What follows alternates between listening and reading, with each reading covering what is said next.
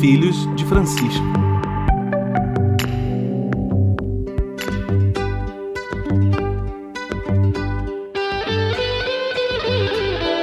Bom dia, boa tarde, boa noite, chegando até você os Filhos de Francisco, podcast de quem tem Deus por pai e Francisco por paisão.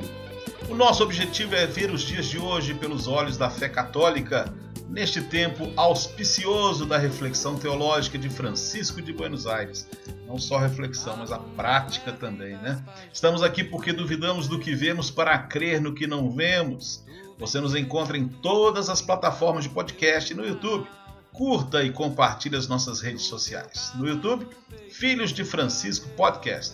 No Instagram e no Facebook, Filhos de Frank, com C mudo.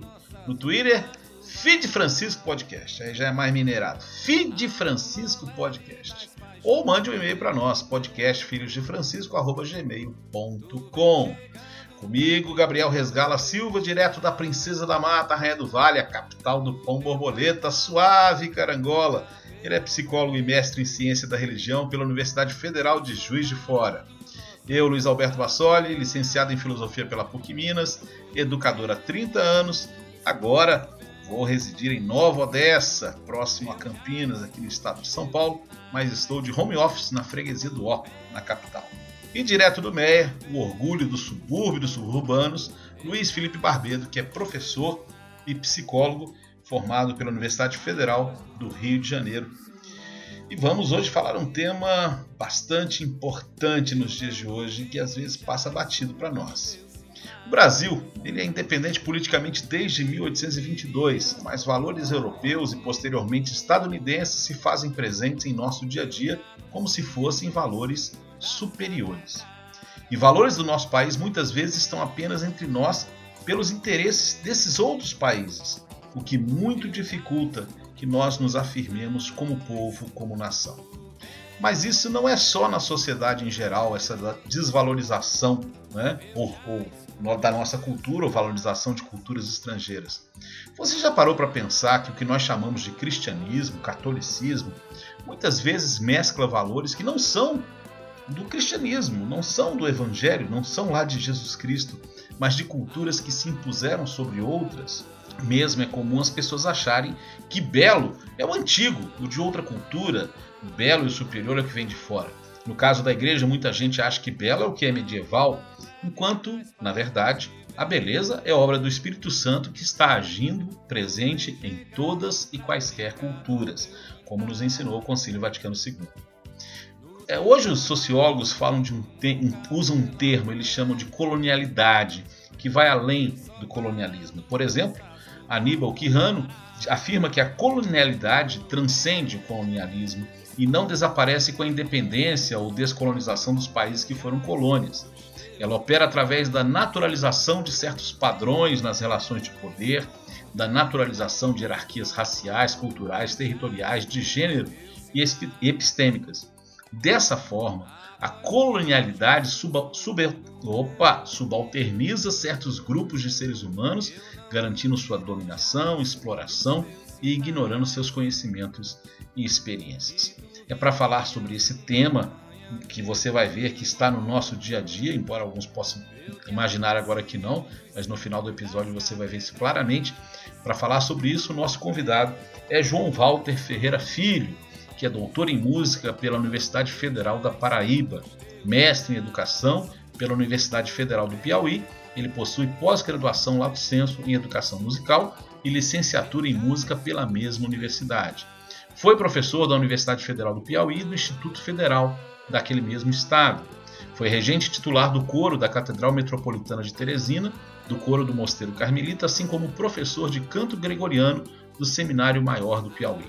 Atualmente é professor efetivo dos cursos superiores de música, licenciatura e bacharelado, da Universidade Federal de Campina Grande, na Paraíba, onde além de trabalhar com música instrumental popular e música coral da Idade Média, atua como coordenador acadêmico da licenciatura em música. É autor de livros que interrelacionam a história da arte sacra e a música religiosa e litúrgica na atualidade.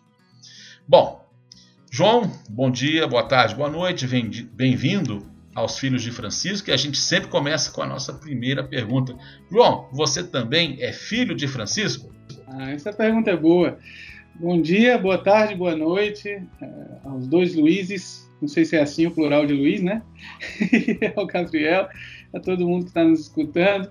É, com certeza, com certeza sou filho desse paizão, como vocês dizem aí, é, Francisco. Né? Acho que é, é, um presente não apenas para a igreja, mas para a contemporaneidade, a presença e a atuação desse Papa nessa, nessa época em que nós vivemos.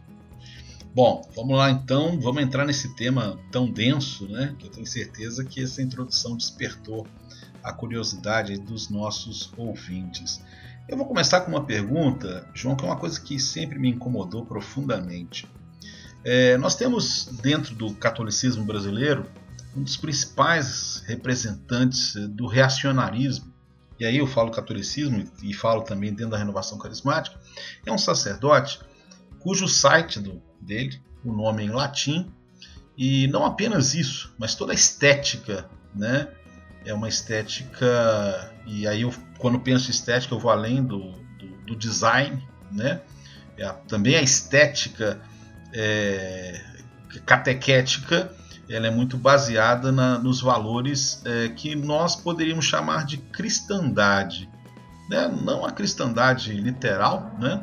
mas talvez a, a tentativa, o pensamento de uma neocristandade. O que é cristandade para quem está nos ouvindo e nunca ouviu esse termo? Né? A cristandade é considerada aquela cultura na Idade Média, onde mesclou valores da cultura romana, mesclou valores das culturas locais, das várias culturas locais, e também os valores do cristianismo, né, que formaram aquela cultura que nós chamamos, em geral, cultura medieval, em que se baseava muito, é, muita gente fala que se baseava no teocentrismo, quando na verdade se baseava é, no eclesiocentrismo, né, um dos valores principais. E muita gente tem saudade disso, né? entendendo que isso é o cristianismo. Que a gente vai viver o cristianismo de novo, como sociedade, se a gente viver igual na Idade Média. Eu até uso como paralelo isso quando as pessoas pensam que elas precisam, para viver como Francisco de Assis, se vestir como se vestia na Idade Média, né? quando na verdade, se Francisco de Assis hoje vivesse, ele se vestiria como os pobres, porque a roupa dele era dos pobres da Idade Média. Bom, feita essa introdução, né, eu pergunto o seguinte: como é que a gente pode trazer um cristianismo nos dias atuais que se inspire nos valores da igreja primitiva, sem, sem, sem, sem pensar isso, que esse, esses pensamentos ou esses valores é, do medievo, né, medievais, como se isso fosse o cristianismo real. Né? Porque de fato eu percebo no dia a dia essa confusão nas pessoas. Enfim, é, como fazer é, viver, né, sair dessa tentação de imaginar que ser cristão é ser alguém da Idade Média? É, é complexo o assunto, mas ao mesmo tempo muito importante da gente conversar. Desde já eu já digo assim que o que nós pretendemos com essa reflexão não é, é julgar nenhum tipo de trabalho especificamente, somente isso. Eu acho que nós devemos fazer uma leitura da conjuntura na, na qual nós estamos, é, com relação à cultura e à religião e a, a própria maneira de nós transitarmos por esses, duas, esses dois campos que, que, na verdade, formam uma experiência humana apenas, né? uma, uma experiência humana una. Né? É, e aí eu vou, vou fazer uma, vou começar aqui com uma volta. É o seguinte: as religiões, grande parte das religiões anteriores à vinda de Jesus Cristo, elas tinham duas noções é, fundamentais. Uma de que o ser humano tinha, de certa forma, uma, uma espécie de dívida com a divindade, com as divindades, elas quais fossem, eles tinham uma espécie de dívida e, e que essa dívida deveria ser paga de alguma maneira, e aí vem toda aquela noção de devoção, as pessoas faziam oferendas a, a seu Deus, né? faziam oferenda de ouro, faziam oferendas de, das primícias da, da, da, das colheitas, dos animais criados, né? E as mais preciosas de todas, de vidas, né? Fazer o, sacrifício desses animais, o sangue desses animais, a carne desses animais era era sacrificada. Essa era uma noção que, inclusive, nas nossas origens cristãs, ali via judaísmo, elas estão aqui, estão de certa forma dentro da nossa da nossa origem. Jesus Cristo ele subverte essa, essa noção. É muito interessante se você for olhar assim ao longo de sua, de, do seu ministério, da sua trajetória é, entre nós, ele, ele faz o contrário. Então, ao, ao invés de ser aquele que recebe as coisas, ele é aquele que se dá, que dá. Ele dá inclusive o pão, ele dá inclusive o trigo, ele dá inclusive até moeda, né? Quando precisaram pagar uns impostos lá, ele deu um jeito de arranjar umas moedas também, né? dentro do, do, peixe e tudo. E no final, claro, ele dá o, o, mais, o mais importante de tudo, ele dá a si mesmo, né? O seu corpo, o seu sangue por nós. É, essa é uma, é uma. Se a gente for olhar, é, isso é uma, uma grande mudança de eixo nas relações religiosas da humanidade, que muitas vezes nós não percebemos. Mas o que Jesus está dizendo ali, na, no seu ministério, entre muitas outras coisas, claro, ele está dizendo assim: olha, na verdade, na verdade, Deus não precisa que você dê essas coisas para Ele, você ofereça esse tipo de coisa para Ele, que você. Bem, Deus não precisa dessas coisas. Você não tem nem como fazer isso exatamente, diretamente para Deus. Você quer fazer uma coisa para Deus? Faça para os seus irmãos. O que você quer fazer para Deus? faça para os seus irmãos. É, é, dando a esses pequeninos. O que você fizer a esses pequeninos, o que você fizer para o seu próximo, é, você, é assim que você faz alguma coisa para Deus. O que você der para os pequeninos, o que você der para o seu próximo, é assim que você dá alguma coisa para Deus. Né? E isso é uma chave funda fundamental, uma chave fundamental para nós. E aí, como é que a gente pode, pensando em liturgia, é importante a gente perceber assim, tudo o que o ser humano foi construindo ao longo da história do cristianismo, inclusive nessa perspectiva de fazer para Deus, na verdade são construções culturais de seres humanos que estão fazendo. E também numa perspectiva de fazer para os outros seres humanos, como doação, como partilha, como testemunho. Quando eu faço, quando eu vejo uma obra de arte sacra, quando eu vejo uma catedral e tudo, aquilo, é aquilo ali não foi feito para Deus exatamente, diretamente para Deus tem que ser muito sincero, assim, qual é a diferença que faz para Deus se você colocou incenso ou não? Ele vai sentir aquele cheiro? Deus precisa do incenso? Deus precisa de grandes catedrais? Deus precisa de vitrais? Deus precisa de obras corais? Cara, ele, ele é Deus, ele se basta, ele é total, ele é. Ele não precisa, tá entendendo? Você vai impressionar Deus com uma catedral, é ele que constrói estalactites, estalagmites nas, nas cavernas, coisas mais lindas né? Tantas coisas, você vai, você vai impressionar Deus com o seu coral, ele que tem a harmonia do, do, dos seres, dos astros, o som dos ventos, dos mares, dos animais. Você acha que você impressiona Deus com, com, a, com qualquer coisa que você faça, seja na arte sacra ou na arte litúrgica? Não. Então, nós devemos é, é, é entender que essas são coisas feitas por seres humanos inseridos em suas histórias, em suas sociedades, vivenciando os, as suas realidades religiosas, inclusive, a sua noção de contato com Deus, de oração, mas também de luta, suor, que é o sangue, suor e lágrima, para usar um termo bem batido, né? mas sangue, suor e lágrima que é ser cristão em determinados momentos da sua vida, de acordo de, de, é, é, em relação a, a, certos desafios sociais, desafios da sua família, desafios internos, interiores seus, batalhas e tudo, e aquilo vai sendo testemunhado por meio da arte, por meio do que você faz na liturgia, por meio da mas são são construções culturais que dependem de momentos históricos, que dependem de, de acesso a materiais, acesso a, a, a, a objetos, acesso a, conheci, a determinados conhecimentos. E aqueles testemunhos, eh, eh, e eu estou falando aqui especificamente da arte litúrgica, da arte sacra, é, e, e englobando inclusive o próprio templo enquanto prédio, enquanto edificação, as catedrais, os altares, as vestes litúrgicas, os cantos litúrgicos, os ícones, as esculturas, os, os, os móveis, né? desde, desde o, o próprio altar, né? a construção do altar enquanto objeto. Essas coisas todas são testemunhos de seres humanos vivendo sua religião para outros seres humanos que também vão viver sua religião, né? são construções culturais. E nós devemos, quando pensamos nessas coisas, nós não podemos desencarnar. Não existe arte desencarnada. E aí, essa, essa é uma, esse é um conceito que eu, eu procuro deixar muito claro quando eu converso com alguém sobre isso. Né? É assim, a arte ela só se torna sagrada se ela estiver profundamente, de fato, encarnada no ser humano. Porque o que é sagrado mesmo é o ser humano, cara. Isso é que é sagrado. É, é o ser humano é que é o, o, a, a, obra sagrada por excelência. E a arte ela é sagrada porque porque é nascida de um ser humano. Quanto mais ela espelhar a realidade humana, quanto mais ela espelhar a dor humana, o sofrimento humano, a busca pelo, por Deus, pelo contato com Deus, a busca pela, pela, pelo outro, a busca da compreensão das escrituras, da vivência das escrituras, etc. Quanto mais ela espelhar isso, mais ela vai ser sagrada.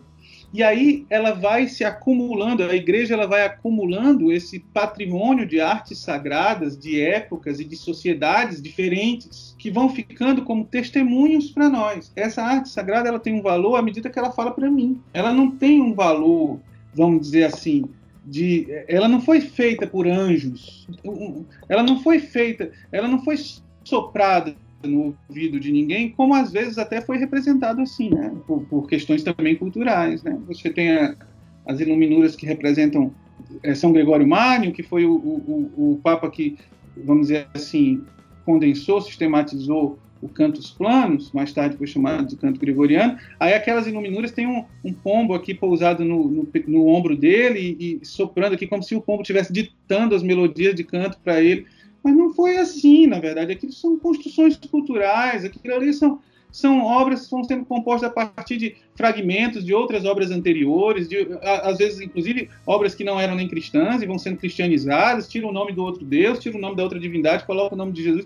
Cara, mas é assim, porque é assim a construção da, do, do, dos objetos de arte na humanidade. Né? E aqui, aí, num determinado momento, aquilo se condensa como algo sacro e aquilo ali merece a nossa, a, a, a, inclusive a nossa admiração, às vezes até determinadas peças, até, até mesmo assim, uma certa devoção em relação a elas, mas a gente não pode esquecer que são objetos culturais. A gente não pode esquecer que são objetos culturais, a gente não pode transformar aquilo ali em totens, em ídolos, que tenham uma espécie de valor metacultural. Então, tem um valor, é uma coisa importante, mas é, veja bem, é importante porque é testemunho de, um, de cristãos que vivem, e, deram aquele testemunho na sociedade do seu tempo. Mas eu não posso criar, é, é, transformar aquilo em objeto de fetiche para minha religiosidade hoje, porque a minha religiosidade ela tem que ser vivida no meu hoje, né? E o meu Ô, hoje, qual aquele hoje daqueles caras, tá entendendo? Ô, João, você me lembrou uma coisa curiosa. Tem uma música que a gente canta muito na renovação carismática, né? Que a gente pede para os anjos vir nos ensinar como louvar a Deus, né? A louvar e adorar a Deus. E eu fico na dúvida se eu acredito nessa teologia ou em São Paulo que diz que os anjos ficam ao nosso redor aprendendo. Daqui a pouco eu pego a citação completa. É, eles aprendem conosco louvor, né? E você e as pessoas costumam desencarnar muito esse louvor, né? E, e na verdade os anjos estão aprendendo conosco quando nós estamos louvando. Bom dia, boa tarde, boa noite, Gabriel. Tudo bem, Gabriel? Qual é a sua pergunta para o João Walter? Tudo bem, bom dia, boa tarde, boa noite para todo mundo que está acompanhando a gente nesse papo tão importante aqui que a gente às vezes acha que é uma coisa muito específica, como você falou no começo, mas que tem muito a ver com muitas das coisas que a gente vive no nosso dia a dia, não só da igreja, mas enfim, da nossa sociedade como um todo, né? E enquanto o João estava falando, eu estava pensando é, em toda essa construção que foi sendo feita e como a cultura, essa cultura europeia, medieval, foi sendo é, acoplada ao cristianismo, né? E, e, e, disso surgiram coisas maravilhosas, sem dúvida alguma, né? Como a gente tem hoje é, algumas das maiores obras de arte é, que nós temos no mundo são devidos, são obras sacras, né, que, que foram feitas no contexto da cristandade, do cristianismo. Mas o grande problema é a gente imaginar que aquilo ali é a nossa origem, quando não é. Né? A nossa origem está lá no, no, no, Oriente Médio, em, no que é hoje Israel, cultura hebraica, judaica, completamente diferente do que a gente vive hoje nas nossas igrejas, em termos de ritual, em termos de é, cultura mesmo. Né? Os valores os mesmos, né? que a gente tenta, pelo menos tenta é, equiparar os valores, mas expressá-los de forma é, culturalmente muito diferentes. Né? E uma coisa que eu queria que o, que o, João comentasse, que é uma pergunta que volta e meia a gente ouve, ouve falar por aí, eu quando foi catequista ouvi também, e que eu acho que representa bem assim, a profundidade, a importância desse tema. Que é o seguinte, é, por que, que quando eu era catequista eu sempre ouvia isso, que as crianças perguntavam, por que que as imagens de Jesus, ele está sempre branco, ele é sempre louro do olho verde, né? De onde surgiu isso e por que que sou às vezes absurdo isso a gente pensar nisso nos dias de hoje? Ô João, antes de você responder, eu queria fazer uma referência à sua pergunta e depois nós vamos pôr no link do programa um vídeo espetacular do lutador Muhammad Ali sobre isso, né? Que ele perguntava a mesma coisa para a mãe dele. Mas aí, responde, João, por favor. bem, é, veja bem, ainda só estou terminando uma perninha com relação à pergunta anterior. Então, quando, quando aquele site que você começou a pergunta provocando, Luiz, diga assim, claro, a pessoa tem direito de, de, de admirar a arte, de, de, de, até mesmo divulgar essa arte. Nós temos, é, vocês, vocês falaram aí na, na, na, introdução, eu trabalho também com, com música medieval dentro das minhas, do, do meus é, do meu trabalho aqui, né, tanto no seminário trabalhei, aqui na universidade também já regi música medieval aqui também, canto, sobretudo canto gregoriano, mas também outros tipos de canto posteriores ao gregoriano. Então, não, não tem nenhum problema você admirar essa arte, você é, é até usar essa arte também né, para a sua oração, se for o caso, não tem problema. O, o, eu acho que o problemático é quando você transforma isso em uma tábua de salvação, em referência, e aí você de fato coloca esse tipo de coisa como a, a identidade do cristianismo, como você mesmo é, puxou lá no começo. Eu acho que é bem acertada essa sua percepção. Quando você vai e diz assim, ah, o cristianismo é isso, tá entendendo? Então, o que eu posso dizer para você é assim, o cristianismo foi isso, num determinado momento, né? em um determinado lugar. Naquela mesma época, ele também foi outras coisas, em outros lugares, tá entendendo? Eu, eu vi aqui, a, a, ouvi o podcast de vocês da Mitzelli, achei muito bonito quando ela diz isso. Olha, você tem que entender que existem muitas outras culturas que também são cristãs e que não são necessariamente a cultura cristã romanizada, né? Então, a cultura, cultura cristã romanizada. Então, eu ah, escuto aqui em casa, ensino canto gregoriano, sou professor de canto gregoriano, mas eu devo ter a, a, limitação bem clara de que o canto gregoriano é um recorte cultural de uma época, de uma sociedade que é um testemunho poderoso de uma determinada parcela do cristianismo em um determinado lugar e um determinado momento. Eu posso comungar disso pela comunhão dos santos, inclusive, com esses, com esses irmãos que fizeram essa música mil anos atrás e tudo. Pode ser importante para mim em, em, determinados momentos da minha oração, na minha vivência artística, cultural, etc. Mas eu não posso achar que aquilo ali é a identidade cristã. Jesus não cantou canto gregoriano e ele era cristão, cara. Tá entendendo? Exatamente. Então, é, essa, é, né? então assim, você não, não pode, não pode é, é, desencarnar a tal ponto, ou, ou então é, é, dar um, uma, um status tão metacultural a determinados é, fenômenos artísticos, objetos artísticos, uh, e litúrgicos, inclusive, a ponto de esquecer que eles são também frutos da demanda humana e social histórica de, de, de um determinado povo. Né? Então, é, eu vejo isso assim como uma coisa importante. E aí, ligando agora com a pergunta, foi o Gabriel que fez, não foi? Com a pergunta do Gabriel, né? Então, a, a, a questão do, do, da imagem de Cristo, né? Quando você faz um percurso histórico da representação do Cristo é, da iconografia em torno da figura do Cristo, você vai ver que existem também diversas fases. Né? Então, num, num, num, determinado momento da Idade Média, quando Cristo começou a ser representado na cruz, é, nunca havia sofrimento ali, por exemplo. Ele era representado, nós temos muitos crucifixos do Cristo com a túnica de sacerdote, com a coroa de rei, ao invés da coroa de espinhos, inclusive, assim, e ele aqui colocado na cruz, como que diz, olha, eu, eu estou aqui, mas não há sofrimento em mim. Aquilo ali é uma, é uma representação ideal, né, da, da, ideia do Cristo e não exatamente do que aconteceu. Não era uma representação natural, não é naturalista, né? Então é como com os faraós, né? Que mesmo que o faraó tivesse só um braço, mas ele ia ser representado com dois braços, porque idealmente ele é um homem inteiro, ele é um homem perfeito, né? Feito, ele é um homem integral. Então essa mesma perspectiva do idealismo que vai que está na, divindade, na, na representação da divindade egípcia, ela está em várias outras tradições religiosas e ela vem também para o cristianismo. Então se representa o Cristo sem dor, se representa o Cristo na cruz.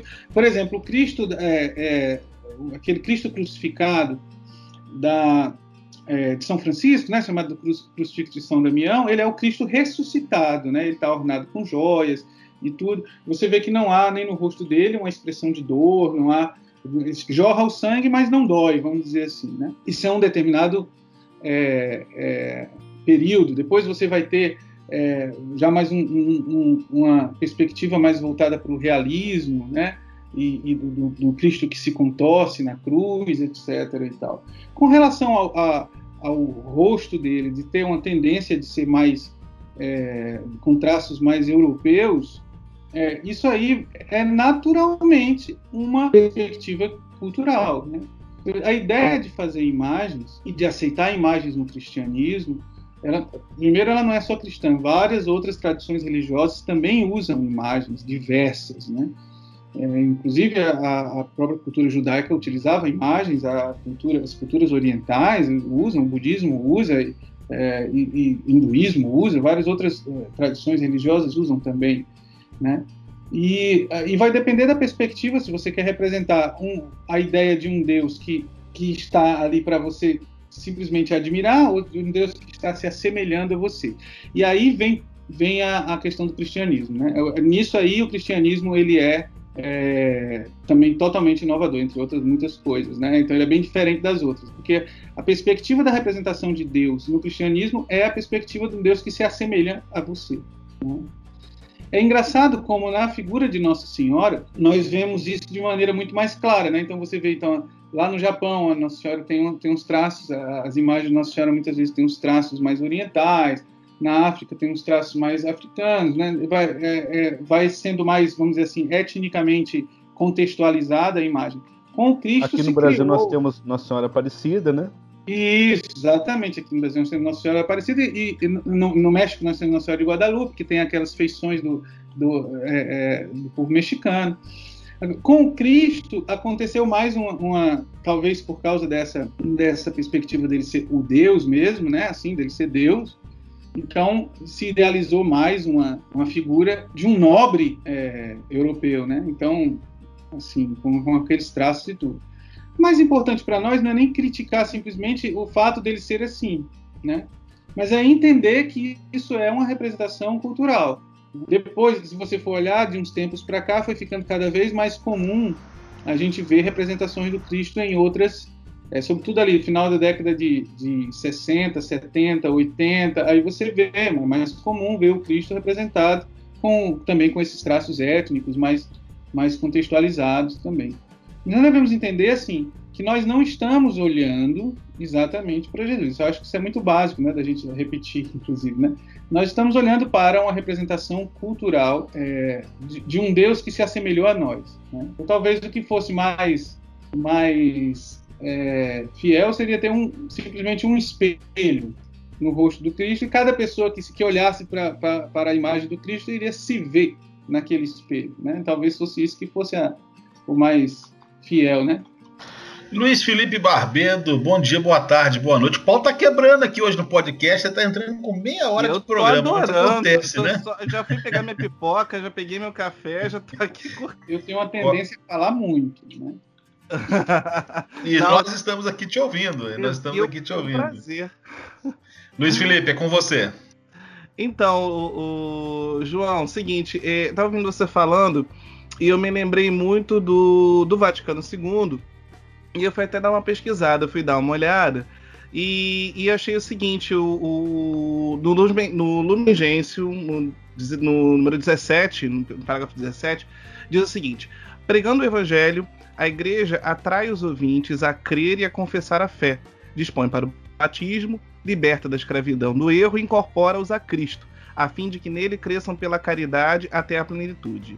E a sua ação faz com que tudo quanto, tudo quanto de bom encontra no coração e no espírito dos homens, ou nos ritos e cultura próprios de cada povo, não só pereça, mas antes seja sanado, elevado e aperfeiçoado para a glória de Deus, confusão do demônio e felicidade do homem.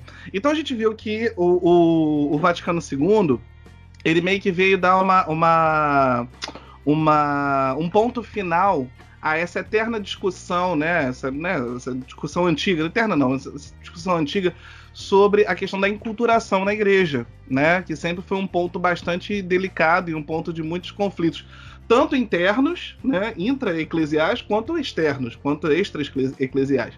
É, eu queria perguntar para você o seguinte: é, a gente está vendo hoje, né, um, um, uma espécie de, de retorno à, à, à valorização da, da cultura erudita, da cultura europeia, da, especialmente em relação à música, né? Que é, no, que é, mais a nossa área. Eu sou músico, você também professor como professor de música, mas não só na música, né? Na questão da arquitetura, inclusive, né? Essa valorização, extrema valorização de uma de um modelo de estética cultural é, tida como um, mo modelo para a igreja, né? Que a igreja deve seguir esse modelo que remete à, né, Idade Média, ou remete a, a, a, a, Roma ou a Europa em geral. Né? Eu queria saber, saber de você como você vê hoje a gente podendo fazer esse trabalho de enculturação da arte sacra, é, respeitando né, os, os, os valores e, e os critérios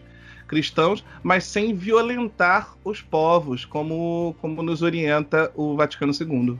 Eu acho muito importante isso que você levanta, Luiz. É, bem, primeiro, eu não, não consigo ter assim uma visão que tenha uma solução pra, pra, para esse tipo de questão, vamos dizer assim. Solução não, né? Eu vou puxando aqui umas perguntas e fazendo umas provocações que podem servir para a gente refletir a respeito. É, uma coisa que a gente pode pensar também é o seguinte: o que vem sendo feito né, até hoje é, é, é, o, é o suficiente? Não é? É criticável? Quais são os problemas? Quais são, os, quais são as, as soluções que a gente já encontrou? O que, que pode melhorar? A partir do que a gente já tem, né? Pode ser alguma coisa. É. Bem, o que eu vejo é o seguinte: primeiro, é importante entender que essa música é, sacra, ao, a qual muita gente hoje em dia está começando a querer voltar, assim como se fosse uma, uma a música, a única música cristã, mas ela também foi resultado de vários embates, né? É engraçado isso, porque quando, quando no final do século, é, início do século VI, VII, é, o canto gregoriano começa a se estruturar é, e ele vai ficar bem, ele vai, assim, vamos dizer assim, estar consolidado ali a partir do século VIII, IX, é, quando, quando ele está consolidado enquanto gregoriano, ele já representa, de certa forma, um, um, um silenciamento de muitos outros cantos. Né? O canto cristão original, ele não existe, porque não existe nenhum canto original, na verdade, entendeu? Quando, quando é, os apóstolos começaram a se espalhar pelo mundo, chegavam numa determinada comunidade, aquele pessoal cantava aquelas músicas por a divindade deles lá. E aí o apóstolo ficava lá, o que, que ele ensinava de música? Se ele fosse ensinar alguma música, ele ia ensinar da tradição dele judaica, que já era outra música, entendeu? Ele pegava aquela música, o que acontecia, isso é, são os estudos de arqueologia musical mostram isso. O que existia era o quê? Se, se, se pegava as músicas das outras religiões pré-existentes, se trocava o nome das divindades e colocava o nome de Jesus, colocava o nome de Deus ali, tá entendendo? Por quê? Porque era o que o pessoal tinha na mão. Depois vão surgindo outras outras composições, novas composições, mas vão usar os mesmos acordes, os mesmos instrumentos que a Aliás, outra... a gente vê ainda hoje esse tipo de recurso, né? É, é, a, você pega uma música secular, com, né, muda, muda a letra, coloca uma letra cristã E, e, e, a, e a prática continua sendo a mesma, né? É, então o que existia originalmente era isso. Depois é que você vai dizendo assim, ah, isso aqui é a música cristã. O que é a música cristã? O testemunho dos cristãos em forma de som. Isso é a, isso é a música cristã. Tá entendendo? Isso é a música cristã. É o testemunho dos cristãos em forma de som. Então, quem são esses cristãos? Ah, cara, não existe, não existe uma, vamos dizer assim, uma identidade única. Existem as culturas, existem os povos, existem as histórias. Então, quando, quando São Gregório Magno começa a sistematizar um tipo de música para a liturgia, veja bem, ele sistematiza para, para a liturgia, mas existem vários outros tipos de música cristã que vão acontecendo ali nos momentos de devoção, nas quermesses, nas orações nas casas, na, na, nos outros tipos de, de momentos religiosos, né? E que muitas vezes a gente não tem registro dessas músicas, mas também tem muitos registros. Né, dessas músicas, são as músicas de, cunho devocional, músicas de peregrinação, que usavam instrumentos, que eram muitas vezes dançadas, que eram muitas vezes a vozes separadas, que as mulheres cantavam. Então, assim, ah, no, na Idade Média só os homens cantavam. Que conversa? As mulheres cantavam. Então, é, é assim, as coisas não são tão lineares. Elas não são nada lineares, na verdade, né? E depois, com esse próprio canto gregoriano, ele vai sofrendo também várias modificações. Surgem os tropos, surgem as sequências, surgem várias outras. A segunda voz, os, o, a, vai chegando segunda voz, terceira voz. Aí o, o, Papa vai, tenta regular aquele negócio ali. E, e depois outras pessoas vão lá e convencem de que não, que é possível, é viável. Né? Um caso, um caso muito emblemático que nós temos é o caso do, do de, é, na, na, no período da, do Concílio de Trento, né, em que a, a, os cantos já estavam tão polifônicos e, e o, os padres conciliares estavam ali já sem saber o que fazer, e aí surge a ideia, vamos chamar compositores que façam música polifônica, mas que mostrem para a gente que é possível a música ser polifônica e não ser confusa. Esses vários compositores vieram às sessões do concílio e apresentaram as suas músicas. E vários deles mostraram que era possível ter uma música a três, quatro, cinco, seis vozes separadas, até mais, sem que ela fosse confusa, sem que confundisse a letra. Né? E aí, é, é, é o, claro, a, a, grande referência aí foi Palestrina, né? Giovanni Perluigi da Palestrina foi um músico de uma, de uma diocese, da diocese de Palestrina, né? que depois, curiosamente, o bispo da diocese dele foi eleito papa, né? Papa Marcelo. E aí ele vai e mostra no Concílio de Trento a, a, algumas das obras dele, é, polifônicas, e aí a Palestrina se torna uma, uma espécie de, de é, delegado mundial da igreja, né, universal da igreja, para, como referência para a, a, a composição polifônica na igreja. Né? Palestrina serve a 12 papas sucessivamente. e, a, e a música dele se torna referência. Né, com, com, com nomeação, você, a música polifônica pode ser bem feita, pode ser feita sem, sem gerar confusão, se fizermos da maneira como esse compositor aqui faz. Então, isso para mostrar assim que nada é sem conflito, nada é sem. As coisas são assim. Quando chega na, na era moderna, é claro que a, a, a, a, comunicação, o acesso, ela vai gerar essa noção de muito mais é, pluralidade e multiplicidade, né? E a igreja ela tem todo esse, todo essa, é, é, esse debate em torno do que é, aquilo que pode ser considerado litúrgico ou não litúrgico é uma coisa, religioso ou não religioso é outra coisa, sacro ou não sacro é outra coisa, né? São coisas assim que são camadas que super, superpõem, muitas vezes se confundem até. Mas uma coisa é muito importante a gente saber: a igreja mesmo, enquanto é, mater, né, vamos dizer assim, é, enquanto a, a presença, testemunho do cristianismo na Terra, ela não tem em nenhum momento a, a vamos dizer assim, essa, essa, de maneira tão peremptória, dizer assim, tal cultura é a cultura cristã, tá entendendo? O que nós temos são os testemunhos, em momentos mais fortes ou mais, menos, menos fortes. E mesmo quando no Concílio Vaticano II, Sacrosanto Concilium, ela diz assim, que o canto gregoriano ele é o canto próprio, ele é o canto próprio para celebrações eucarísticas, celebração litúrgica. Ela não está dizendo que aquilo ali é o único canto sacro. Ela está dizendo assim, ele é uma referência para o canto litúrgico. Tanto é que a mesma Sacro Santo Concílio ela diz, porém a Igreja reconhece que é possível haver uma contextualização cultural desses cantos. Né? Então você tem referências.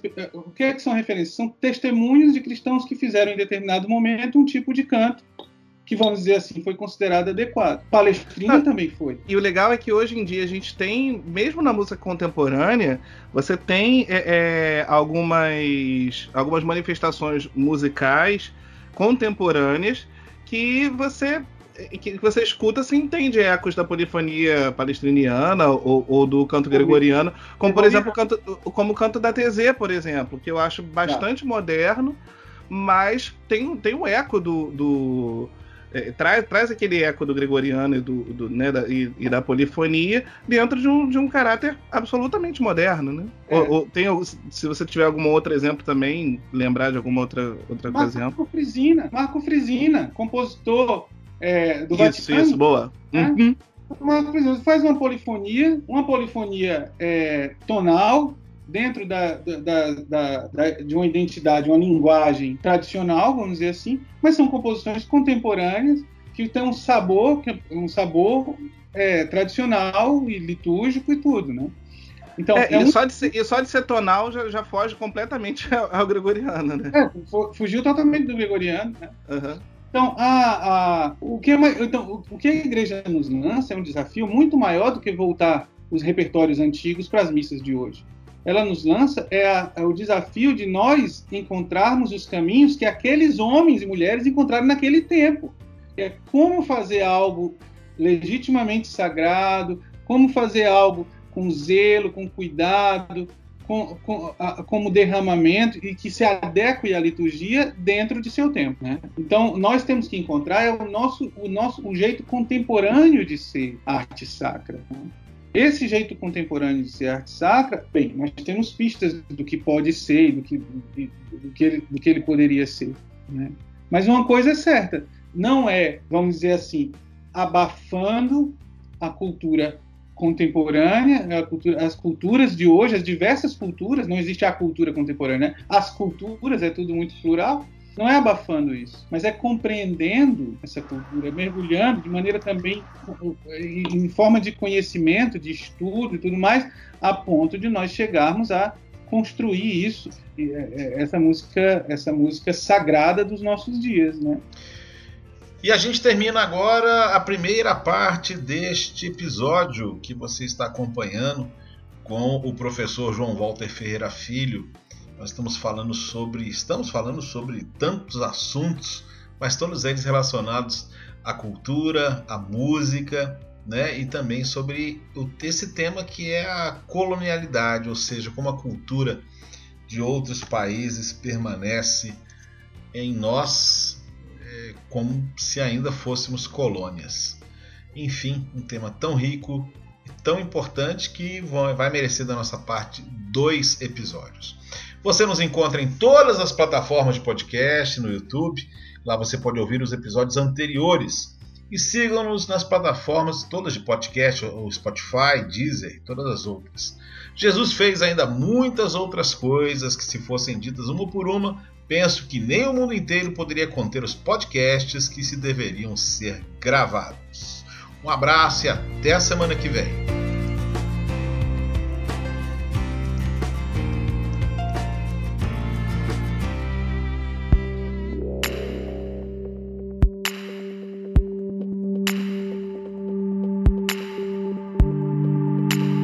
Filhos de Francisco.